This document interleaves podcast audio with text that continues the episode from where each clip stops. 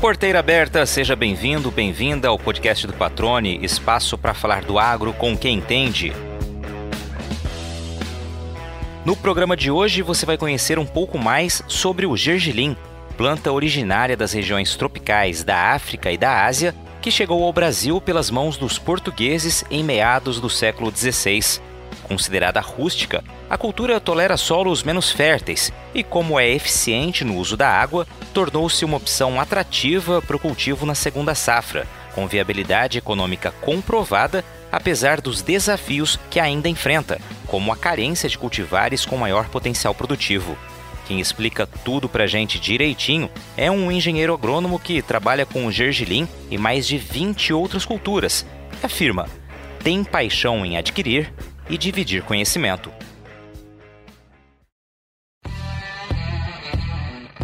Filho de agricultores familiares do Rio Grande do Sul, o Alex Luvizeto nunca projetou para ele um futuro distante do campo.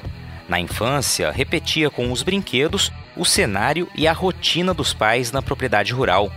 Quando formou-se técnico agrícola, começou a transformar a realidade da área da família e, a partir daí, seguiu carreira orientando outros produtores e os ajudando a melhorar os resultados na agricultura.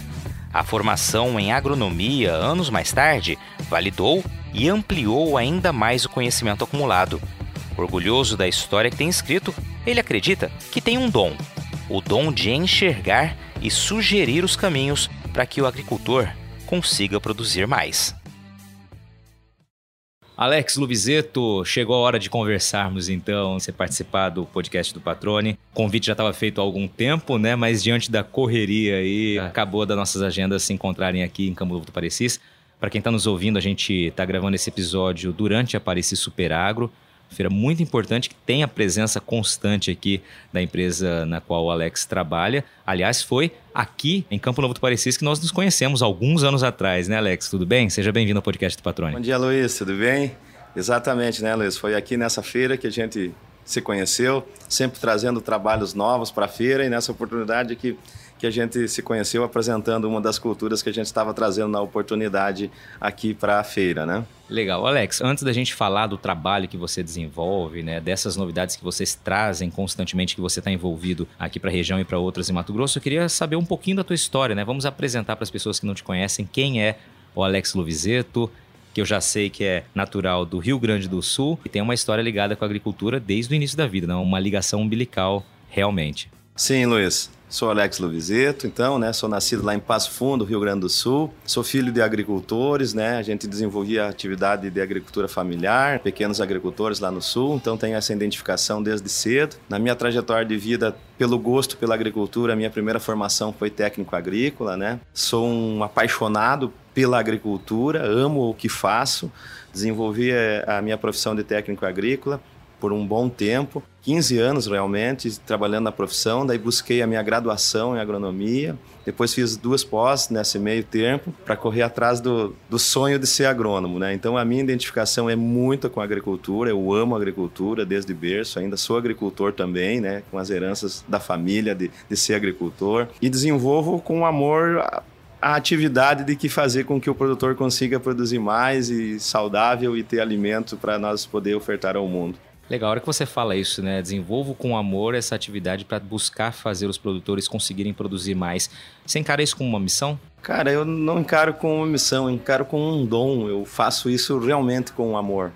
Ele está no meu semblante, tu deve estar tá olhando quando você me conhece há tempo. Para mim, fazer com que essa pessoa produza mais, com que a sociedade consiga ter os frutos de a gente produzir mais alimento, é satisfatório demais, é, é gostoso demais. É, eu percebo que, assim, em ambientes de feiras, né, para a gente trazer o ponto que nós estamos aqui, essa recompensa desse dom que você descreve vem do abraço e vem da resposta do agricultor pessoalmente, né? Eu já presenciei algumas vezes de vir dizendo, olha, conseguimos, é, deu certo, essa tecnologia ou essa recomendação funcionou. O que, que significa isso para você? Cara, não tem valor tu receber um, uma palavra assim, né? Como a gente recebeu Enes já durante a trajetória da nossa vida. De produtores assim, você é o técnico, é o agrônomo que chega na minha propriedade, não para bater no meu ombro e dizer que a minha propriedade é a melhor do mundo. Tu chega lá, acionando os defeitos para nós melhorar. Uh, outras produtores dizem assim, é a maior safra da minha vida, graças à, à parceria que tenho com você. Cara, é, não tem, a gente usa assim, não tem dinheiro que pague essa satisfação, porque é você ser reconhecido como profissional e que você faz a diferença junto com o campo junto com o produtor, né? É, imagino. Agora, Alex, você falou, né? Você vem de berço na agricultura. Como que foi a tua infância, assim, só para a gente ter uma ideia de como era o Alex criança envolvido com a agricultura? O que você ajudava ali os teus pais? Como que era essa, essa fase da tua vida? Assim, Luiz, lá no interior a gente começa a trabalhar desde cedo, às vezes por curiosidade ou por vontade de fazer o que o pai faz, né? Então a gente começa cedo. Mas a minha infância, meus brinquedos era replicar a realidade do que os meus pais, meus tios, meus vizinhos faziam. Eu tinha na minha infância, no terreiro de casa lá, as propriedades dos pais, dos tios, dos vizinhos e, e, como eles faziam na realidade lá, eu brincava replicando lá na minha infância. E atividade de trabalho, eu comecei desde cedo. Com 12 anos eu já operava máquinas, né? É, cheguei a reprovar na escola com 12 anos por querer ficar direto na lavoura, em cima de um trator, conduzindo, conduzindo as operações. Legal, cara. Agora você falou que daí você buscou ser técnico agrícola, né? Ficou 15 anos, se não me engano, que você mencionou há pouco, trabalhando como técnico agrícola. Essa escolha para colocar em prática seu dom que você mencionou depois, essa escolha pelo curso técnico, você visava já levar conhecimento para outros produtores ou ainda era aquela coisa de buscar esse conhecimento para trazer para dentro de casa, para a própria propriedade? Naquele momento eu, eu busquei isso, eu sempre tinha comigo ser extensionista, em trabalhar com assistência, mas naquele momento eu queria trazer o conhecimento para dentro da, da propriedade nossa, né? transformar a nossa propriedade mas sempre no sangue eu, eu queria replicar o que eu sei, eu replico o que eu sei, repasso o que eu sei. Conhecimento foi feito para ser transmitido, senão não é conhecimento. E, e eu sempre uso uma outra palavra: se eu sei alguma coisa é porque eu aprendi com alguém, ninguém nasce sabendo. Gostei dessa, dessa frase, né? Conhecimento é para ser repassado, né, para ser dividido, para ser distribuído. Isso é muito importante. Me fala um pouquinho, Alex, antes da gente entrar na tua profissão, né, de fato, no trabalho que você vem desenvolvendo. Você disse que ainda é agricultor, né? O que, que você produz? Qual é o tamanho da propriedade? Ela está lá em Passo Fundo, está em outra região do Rio Grande do Sul? Me fala um pouquinho disso. Assim, Luiz, a gente é, é, agricultor lá no Rio Grande do Sul, lá em Passo Fundo. A gente trabalha é, com a família, né? Eu, minha mãe, que é viúva, eu perdi meu pai há 21 anos atrás, e o meu irmão. A gente conduz a propriedade a nível familiar ainda. A gente era pequeno produtor em Passo Fundo, a gente vendeu as nossas áreas familiar em Passo Fundo e compramos mais no sul do estado do Rio Grande do Sul, onde a gente conseguiu aumentar um pouco essa área territorial. E a gente lá no sul, a gente produz soja, milho, trigo, né? Essas culturas que a gente faz lá, alguma coisa de feijão preto numa oportunidade de uma, de uma terceira safra, tentando criar uma terceira safra dentro do ano agrícola, que no Rio Grande do Sul ele é um pouco diferente do Mato Grosso. E como que o Alex agricultor está vendo esse momento hoje, né, com tantos pontos de interrogação? Uma insegurança, né? Uma insegurança de você não conseguir ter uma tomada de decisão a longo prazo, insegurança, de ter que tomar as decisões muito amarrada com alguma coisa que você está fazendo, ou seja, uma compra de um fertilizante amarrada a uma venda de soja, uma aquisição do insumo, é muito inseguro e principalmente eu que conduzo mais essa parte comercial da nossa família e pela minha atividade constante também na empresa onde eu trabalho, às vezes você tem pouco tempo para raciocinar, então fica muito mais ainda esse nível de insegurança, né? E aí, num momento como esse, evidentemente o conhecimento, as informações, a certeza ou quase certeza de que aquela prática, aquela técnica vai dar certo, são mais fundamentais ainda, né? Perfeito, Luiz. Eu sempre digo assim, da porteira para dentro, e principalmente a gente que tem conhecimento técnico, usar a prática agronômica, usar a prática agrícola, ela é mais confortável, ela está na mão.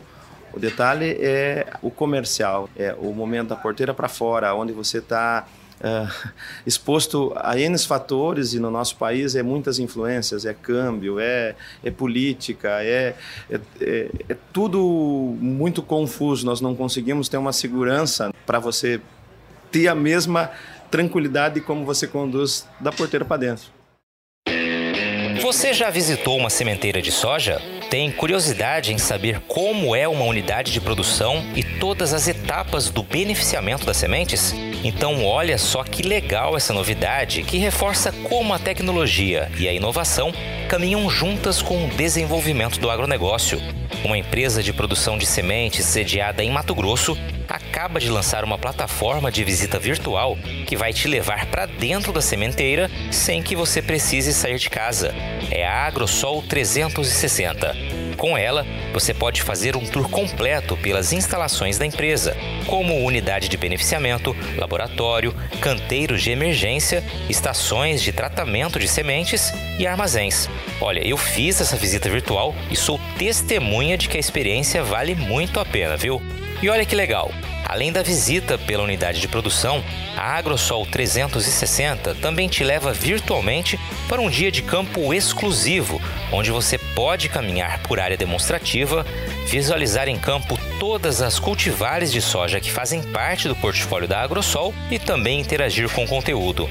Para fazer o tour virtual, é só acessar o site www.agrosol360.com.br e dar início à sua visita. AgroSol Sementes, germinando o futuro.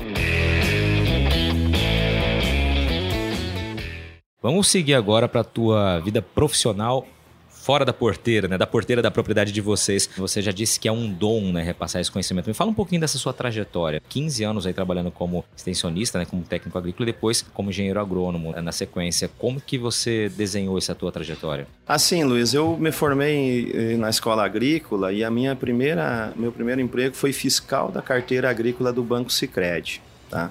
Foi a minha primeira atividade profissional. Então, de lá eu exercia a fiscalização no crédito rural, a nível de propriedades. Logo em seguida, eu, eu fiquei um período lá eh, de dois anos e oito meses, tive um crescimento profissional muito grande. Eu passei por três áreas dentro do, do banco. Quando eu saí do Banco Sicredi, eu era gerente de uma agência, mas eu senti aquilo me distanciando da minha essência, da assistência técnica, da extensão. Passando esse período, eu fui trabalhar numa revenda de insumos como vendedor e assistente técnico.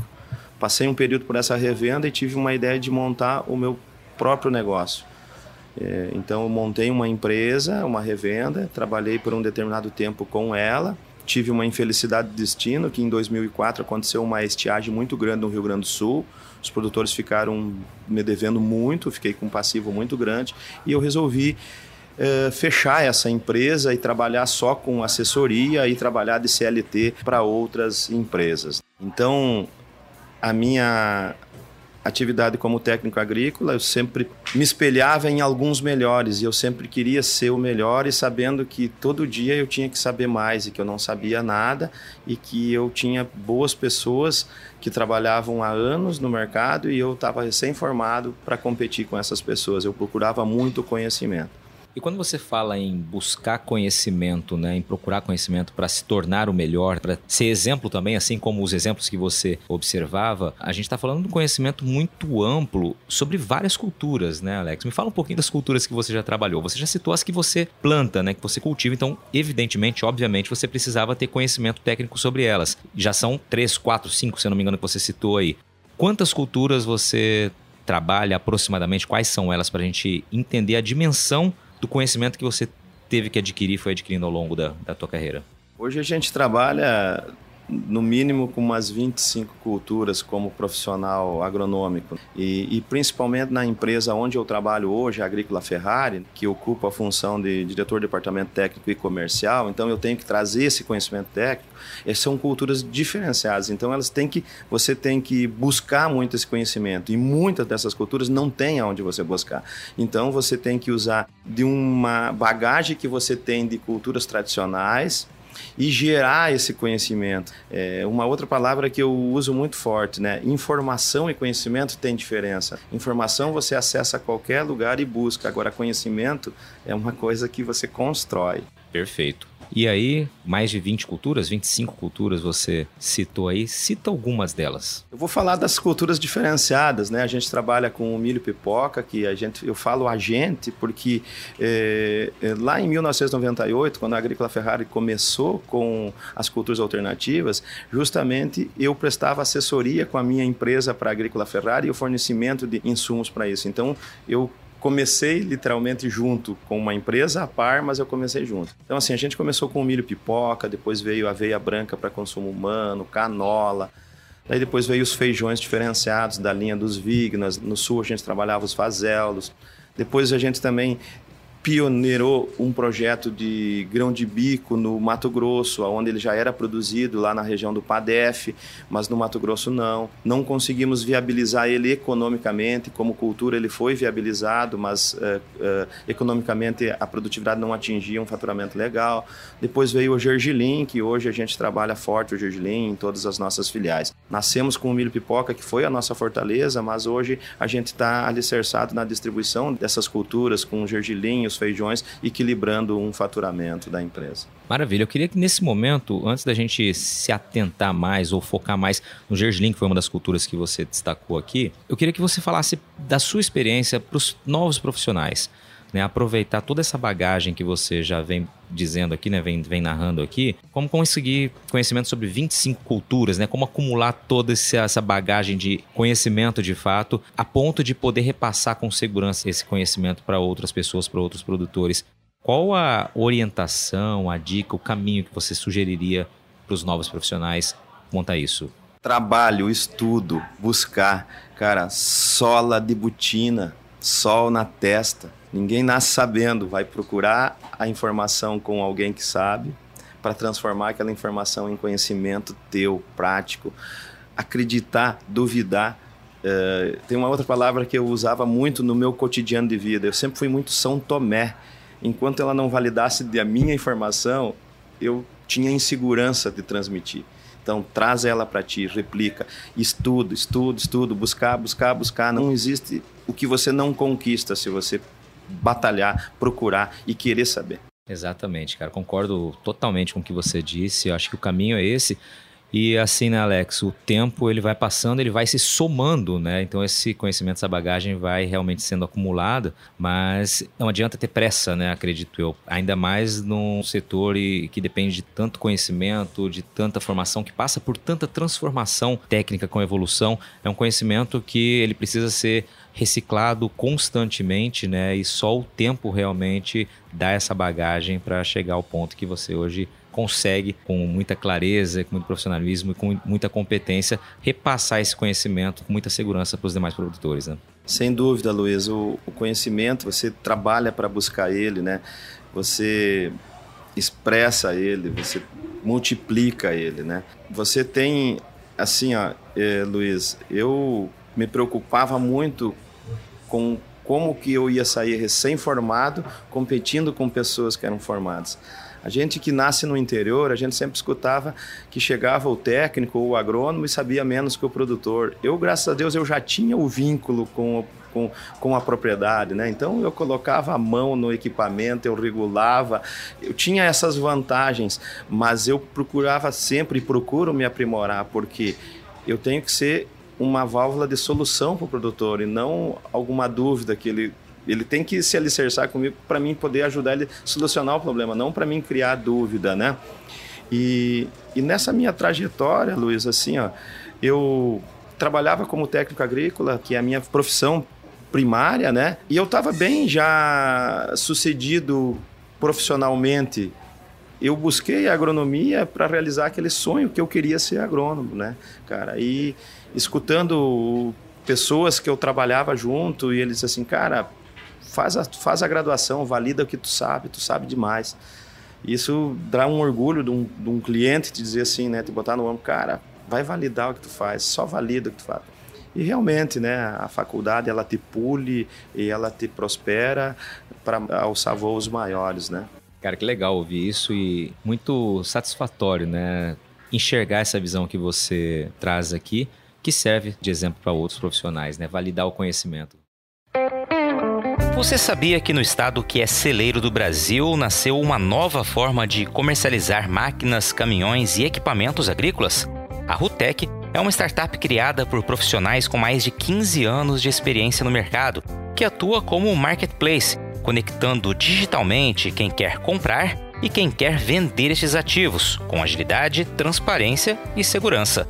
Além de uma plataforma moderna, a Rutec busca oferecer a melhor experiência para o cliente, com equipe especializada, avaliações, laudos e vistorias do equipamento, balizamento de preços, rastreabilidade, anúncios qualificados e direcionados por região, parceria com sindicatos rurais, análises de crédito e aprovações de financiamentos com taxas diferenciadas, além de uma série de outros serviços.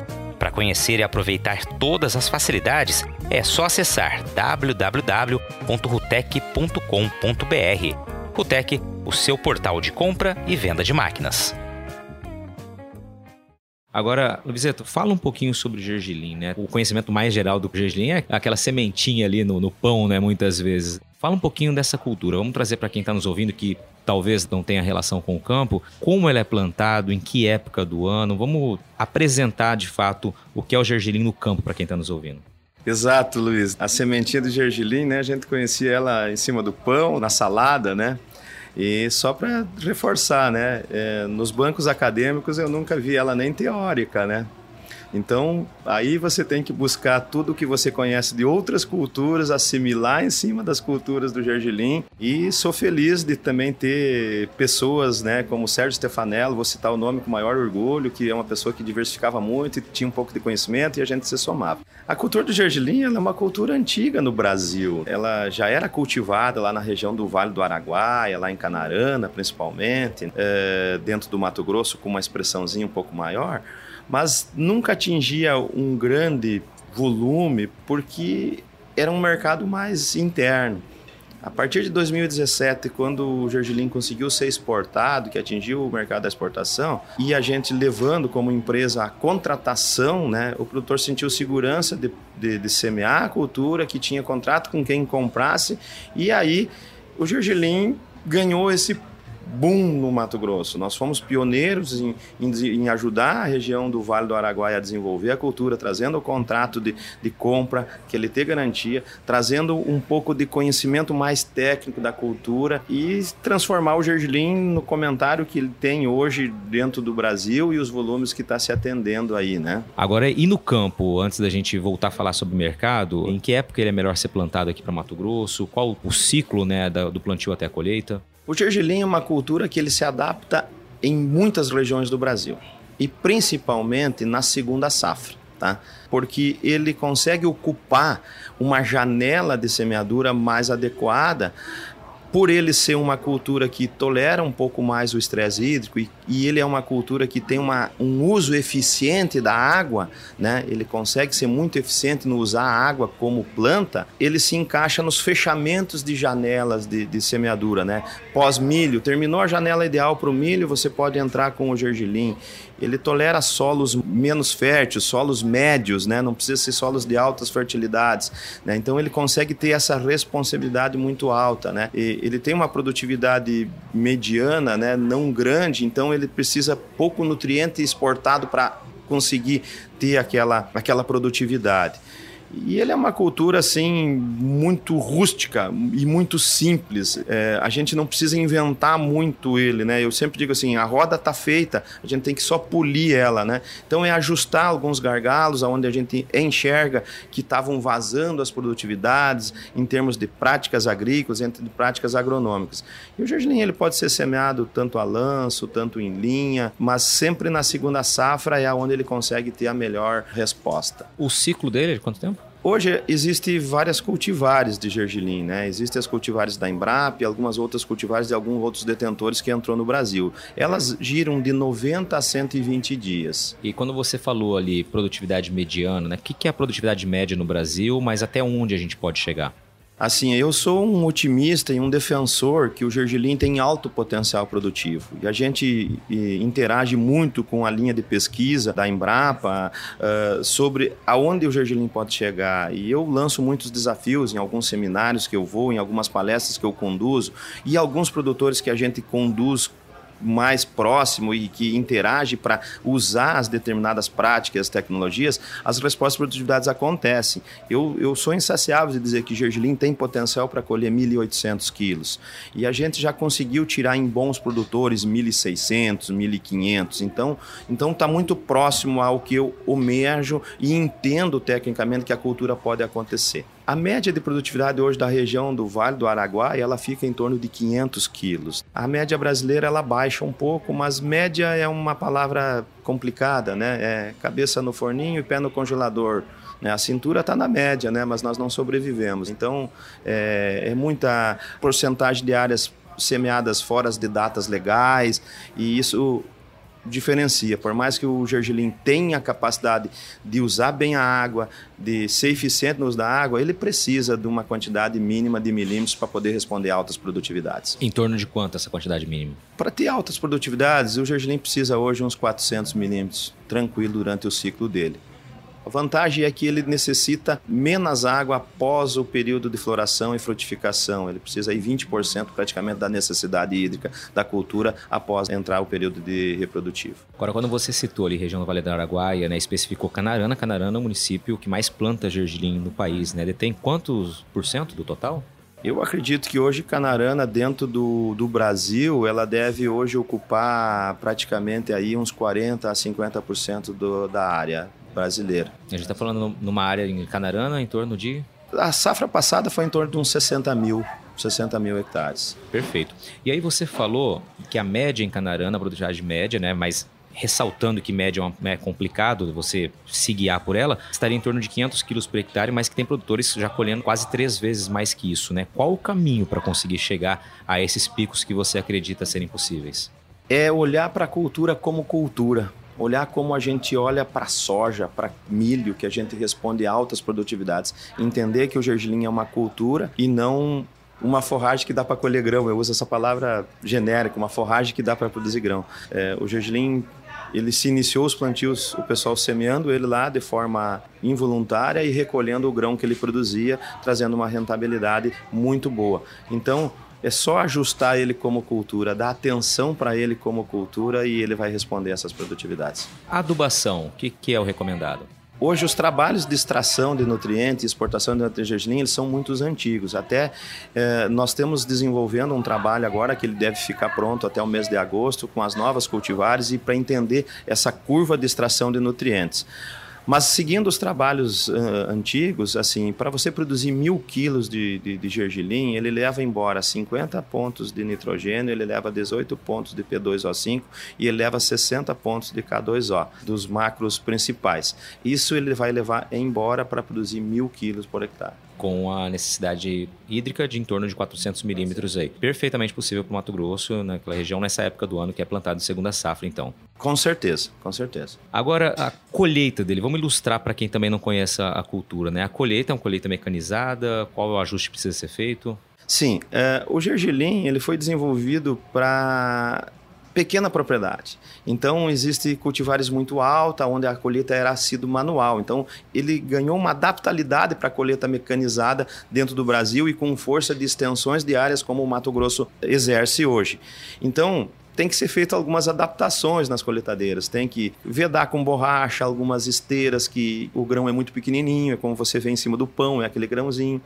A planta tem uma debulha natural por ela mesma, então qualquer batida da inserção de uma plataforma, de um molinete vai debulhar algumas cultivares menos, algumas cultivares mais. Então você vai ter que circular com, com tela a plataforma para que aqueles grãos não saltem fora da plataforma de colheita e retornem para dentro da plataforma de colheita. Vai ter que vedar com silicone, furinhos dentro da coletadeira. Tudo adaptações simples que o produtor é especialista em fazer isso para qualquer cultura, sempre ele está adaptando algumas coisas dentro da coletadeira e o gergelim precisa ser feito essas adaptações hoje para fazer a colheita mecanizada. Como você disse ali no começo do assunto gergelim, ele pode ser plantado a lanço ou em linha. Para colheita, você utiliza a mesma colheitadeira da soja? Precisa ter uma além dessas adaptações que você falou ou não?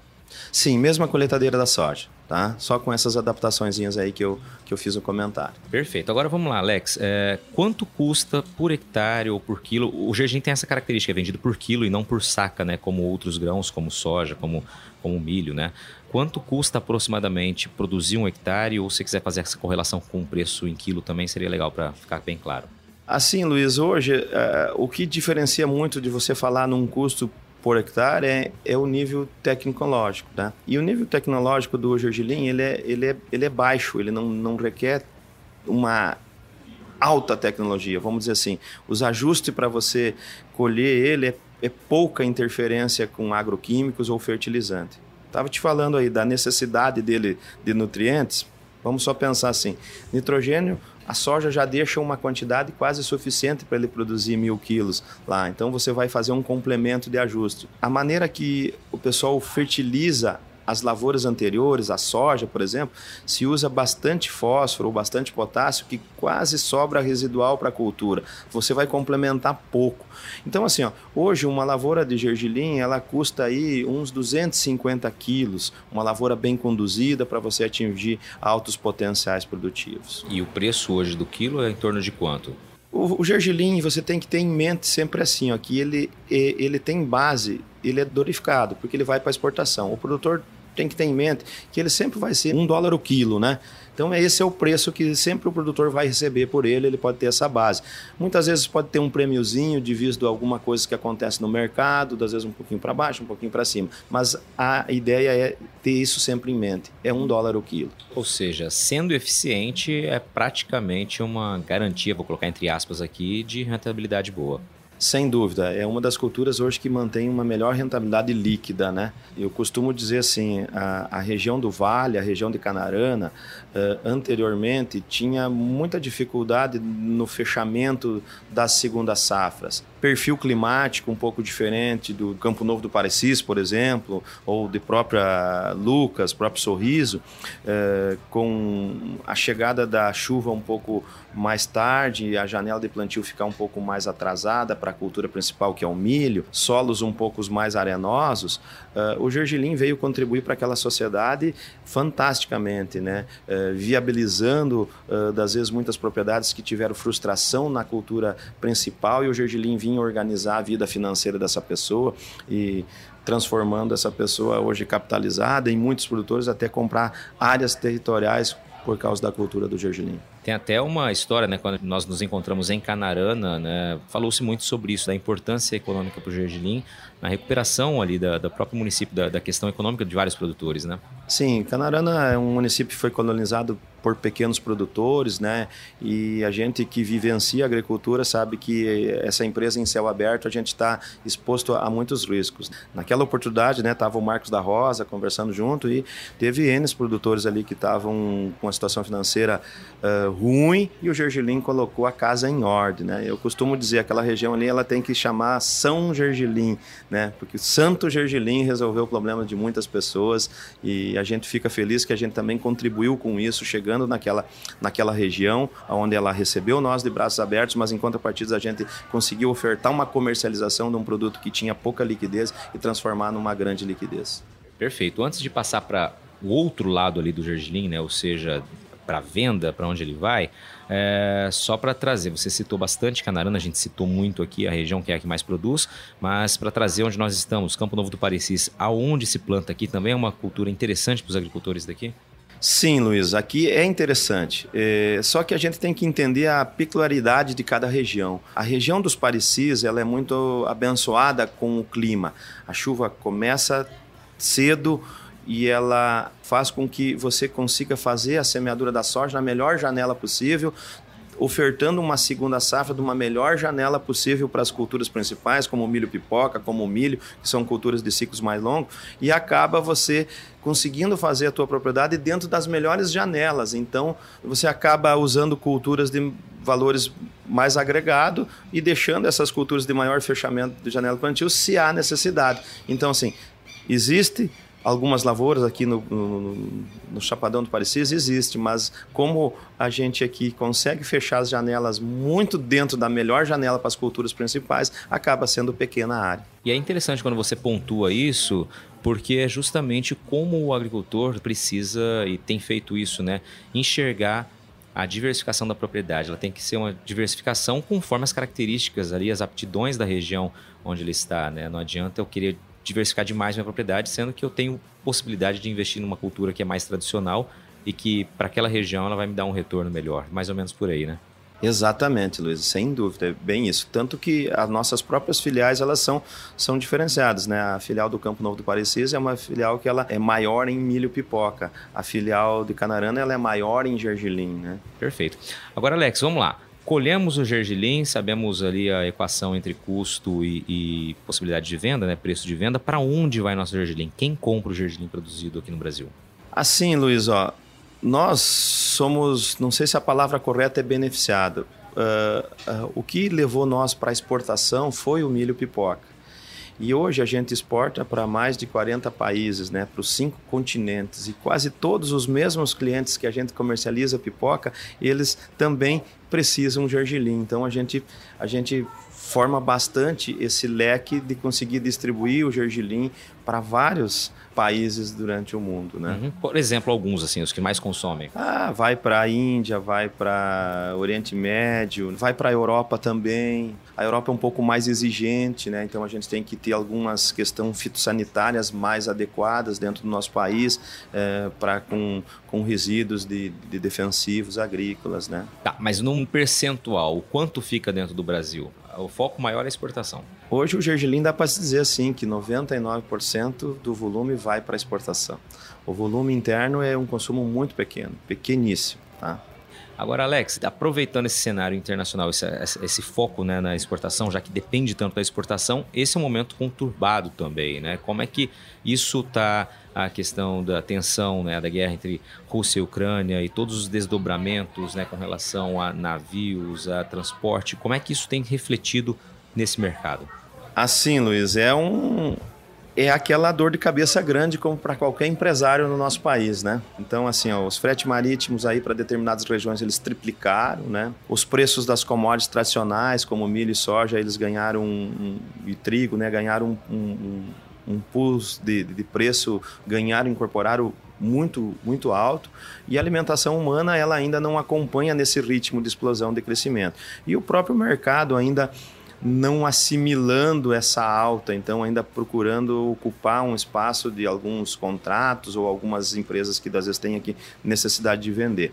É, câmbio, né, também uma outra situação, por mais que você tenha a chance de fazer hedge de dólar, mas empresa nenhuma consegue readiar 100%, sabe? Todo mundo trabalha com cautela, até pela própria insegurança. Então, é muita dor de cabeça e cada minuto mais tem que estar com a gestão em cima do lápis ali na ponta da caneta. E o produtor, como ele deve enxergar esse momento? É, o produtor, cara, ele também tem que enxergar isso como uma preocupação, né? Mas uh, ele é um pouco mais seguro, vamos dizer assim, porque normalmente ele contrata já antecipado uma parte da, da, da sua produção para atender custo de produção ou os custinhos imediatos. Então, quando você está com com o lucro para especular, ele é mais tranquilo, né? Mas é, é uma das coisas que o produtor tem que ter atenção, que tem que estar tá redeado, né? Tem que estar tá ligando uma na outra, o custo de produção, né? É, é, talvez nunca ser a pessoa que tem a maior rentabilidade, mas ter a maior ter rentabilidade todos os anos, né?